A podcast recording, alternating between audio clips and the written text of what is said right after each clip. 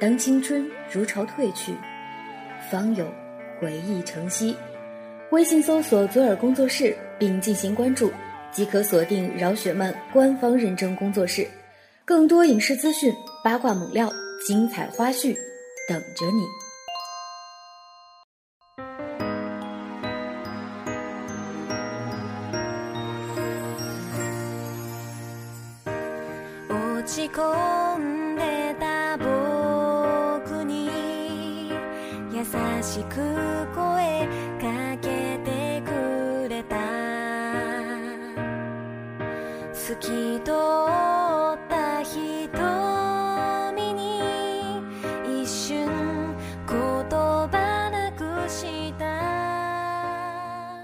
Hello，大家好，这里是雪漫电台，我是石榴。今天是左耳电视剧在舟山拍摄的第二十七天，有雨。这个时间你在哪儿？天气怎么样？雪漫电台从今天开始改成每周五播出节目了，这样听完节目就过周末，会不会更好一点呢？之前播出过雪漫姐幻女声系列五十二赫兹回声中的两个故事，一个是鱼的尾巴会痛，一个是冬天的第九场雪。很多粉丝留言说，听故事和看书的感觉完全不同，希望在节目中能够多播一些。过了这么久，才应粉丝要求播女生故事，希望大家不要怪我。当然，如果你有什么想听的，或者是喜欢的故事类型，都可以告诉我。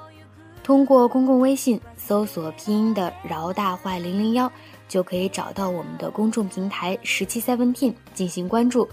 并且把你想说的话直接留言发送给我们。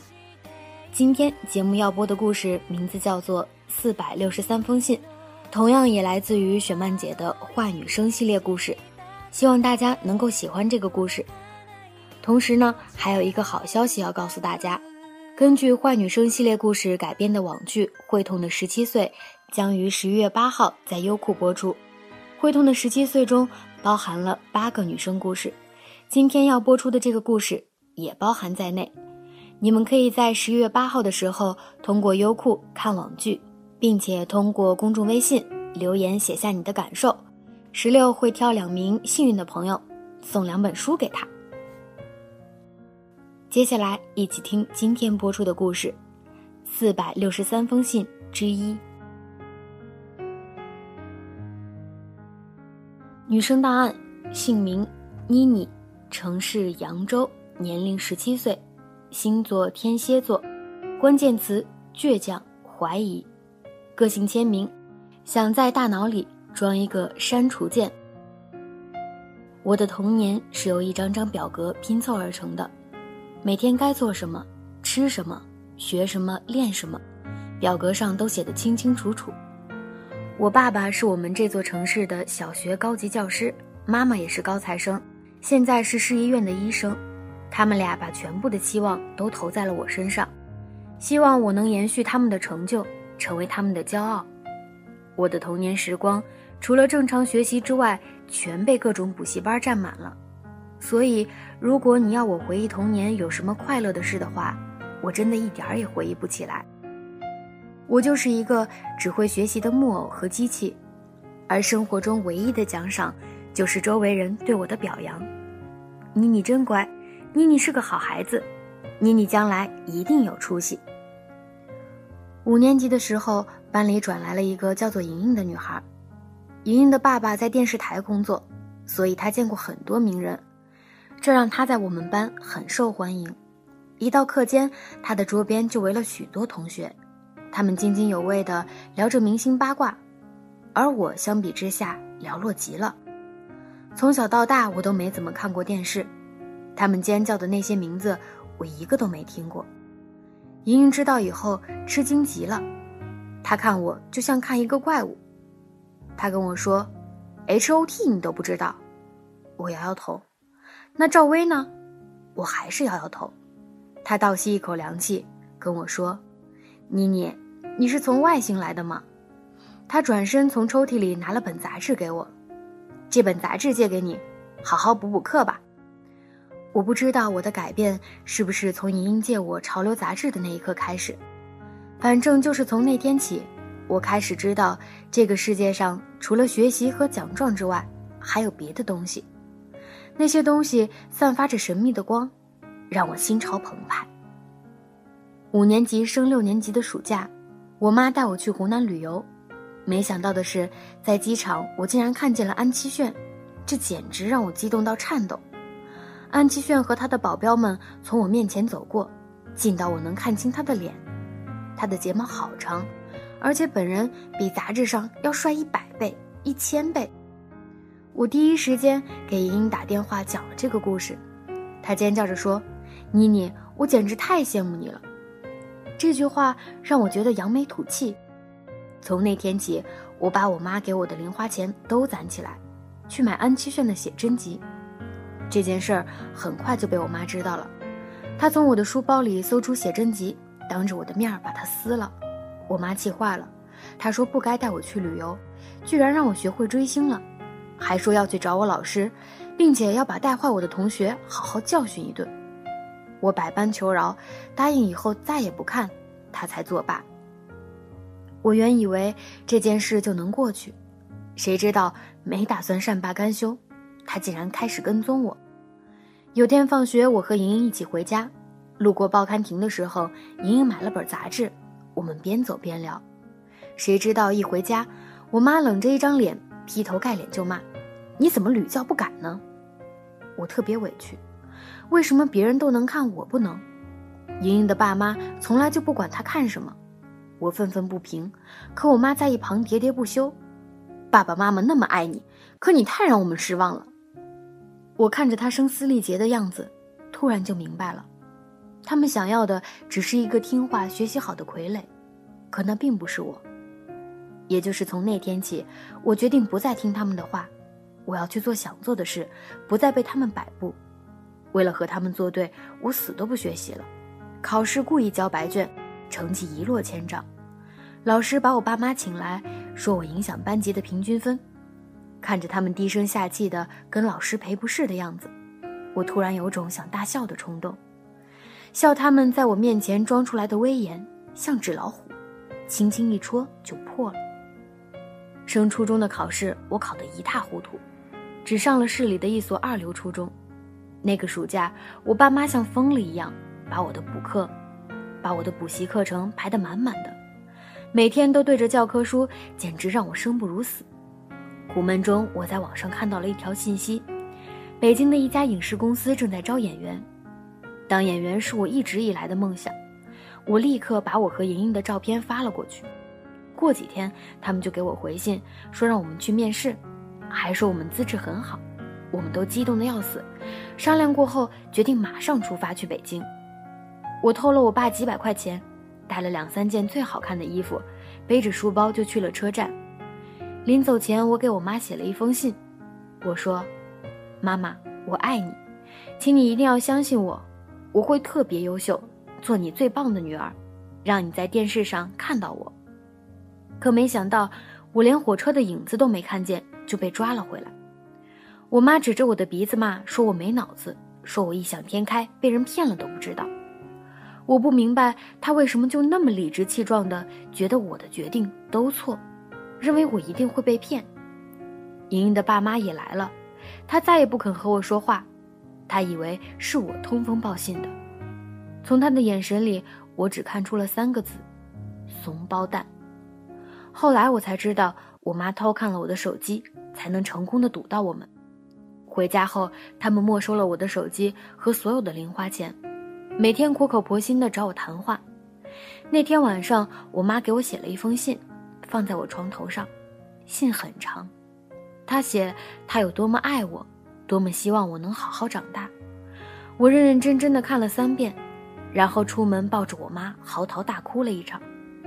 其实我是真的心疼我妈。可我被他们的管教压得喘不过气，也是真的。面对我的变化，我爸妈也特别痛苦。那些日子，他们动不动就去请教专家，或者是去看教育类的网站。专家一致告诉他们，我之所以会这样，就是因为从小对我管得太多，管得太严，要给我空间。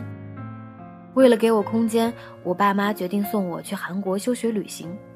他们以为从韩国回来之后，我就能变回那个乖乖女，可事实恰恰相反。我和一起去的那些女孩子们聊天，逐渐的知道了他们的故事。他们有被父母遗弃的，有的交了几十个男朋友，他们的父母也和我爸妈一样，像是抓住了救命稻草一样送我们来到这儿。我因此和他们成了好朋友，因为看着他们，我突然觉得自己其实并不孤单。因为这个世界上还有人和我一样，需要爱，渴望爱。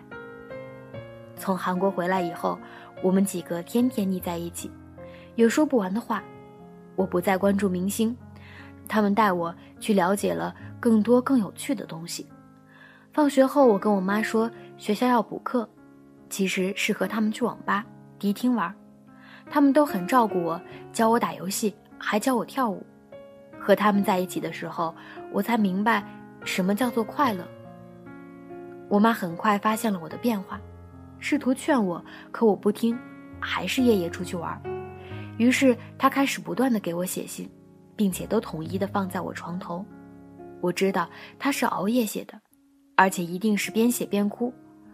起初我也边看边哭，但信中他总是重复他是多么爱我，一遍一遍的。我也终于麻木了。在迪厅，我认识了一个叫做阿坑的男生。阿坑长得很帅，也会跳街舞。他的头发是红色的，在迪厅里当领舞。阿坑对我有意思，可我只把他当好朋友。没想到我爸居然偷看我和阿坑的短信。其实我们真的没什么，但我爸认定我在谈恋爱，他暴跳如雷，把我的手机一下子砸在地上，摔了个粉碎。也许是叛逆心理，本来对阿坑没什么兴趣的我，突然对他有了感觉。我约他逛街，谁知道我爸又跟踪我，在大街上狠狠地抽了我一巴掌。阿坑看傻了，周围很多顾客也都围了上来。我瞪着我爸，心里有无法宣泄的恨。阿坑想阻拦我爸打我，结果我爸反手又是一巴掌，还狠狠地推了阿坑一把。我觉得我所有的面子都没了。像一个小丑一样，让全世界在看我的笑话。我无法再这么丢人下去，就跑出商场，随便跳上一辆公交车，也不知道他会开到哪。我不明白，他们一次又一次理直气壮地侵犯我的自由，伤害我和我的朋友。我一夜未归，第二天早上，我拖着疲倦的身躯回到家，我妈哭着问我去哪儿了，我懒得回答她，转身把自己关在房间，倒头就睡。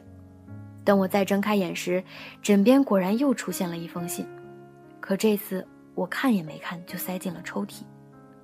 之后的几天，我常常做噩梦，梦到我走在路上，我爸突然从背后冲出来，我爸突然从背后冲出来给我两巴掌，梦到阿坑他们都嫌弃我，避开我，我开始明目张胆地顶撞我爸，逃课、打架，甚至因为义气和他们一起去砸别人的店。结果警察把我们带到派出所，指着我的鼻子说：“要不是你们未满十八岁，等着被关吧。”可是说实话，我一点都不怕。在警局冰凉的椅子上，我躺下来，竟然迅速睡着了，无比的踏实。那天晚上，我爸来接我，气得一言不发。回到家后，他一夜没睡，一直在抽烟。第二天早上，他也没去上班。我知道他想教训我一顿。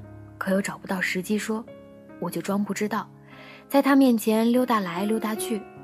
午饭我吃得格外香，估计是这种无所谓的态度激怒了他，他一下子把筷子摔在地上，大骂我是混蛋。可我无所谓，也不在乎，因为我觉得我没错，因为我所做的每一件事都是我真心想做的。最终有一天，我妈很慎重地问我：“你还想上学吗？”我果断地说。不想，我妈迅速的给我办了退学手续，她说帮我找了一家艺校，去学我喜欢的唱歌跳舞。我可兴奋了，立刻和我的朋友们告别，把自己最喜欢的衣服，还有所有饶雪漫的书都装了起来。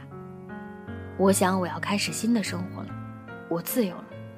大巴车摇摇晃晃，我的内心充满了新的希望。只是当时我没有想到。那辆车把我带向的，是一条差一点儿永远都回不了头的不归路。All your time waiting for that second chance, for a break that will make it okay. There's always one reason to feel not cool enough, and it's hard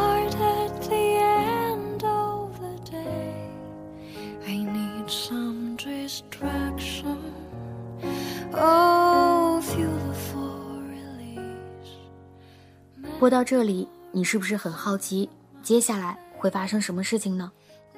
卖个关子，预知后事如何，请听下周五更新。生活中，你是乖乖女，还是坏女生呢？我们好像都有这么一个时期，一段时间是很听话的孩子，另一段时间是一个叛逆的孩子。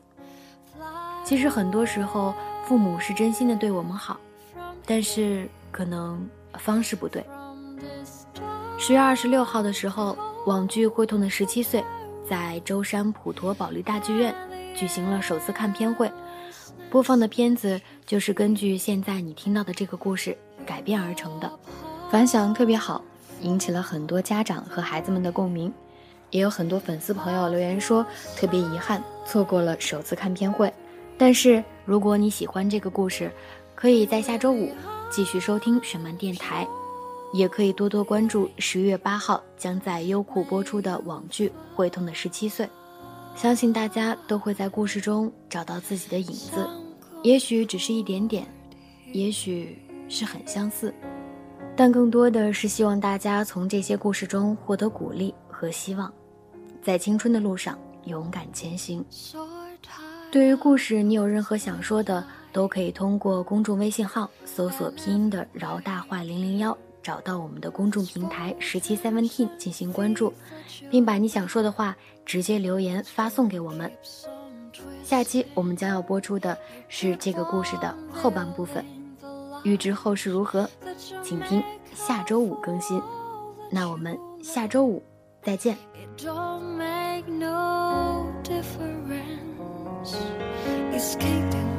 This time.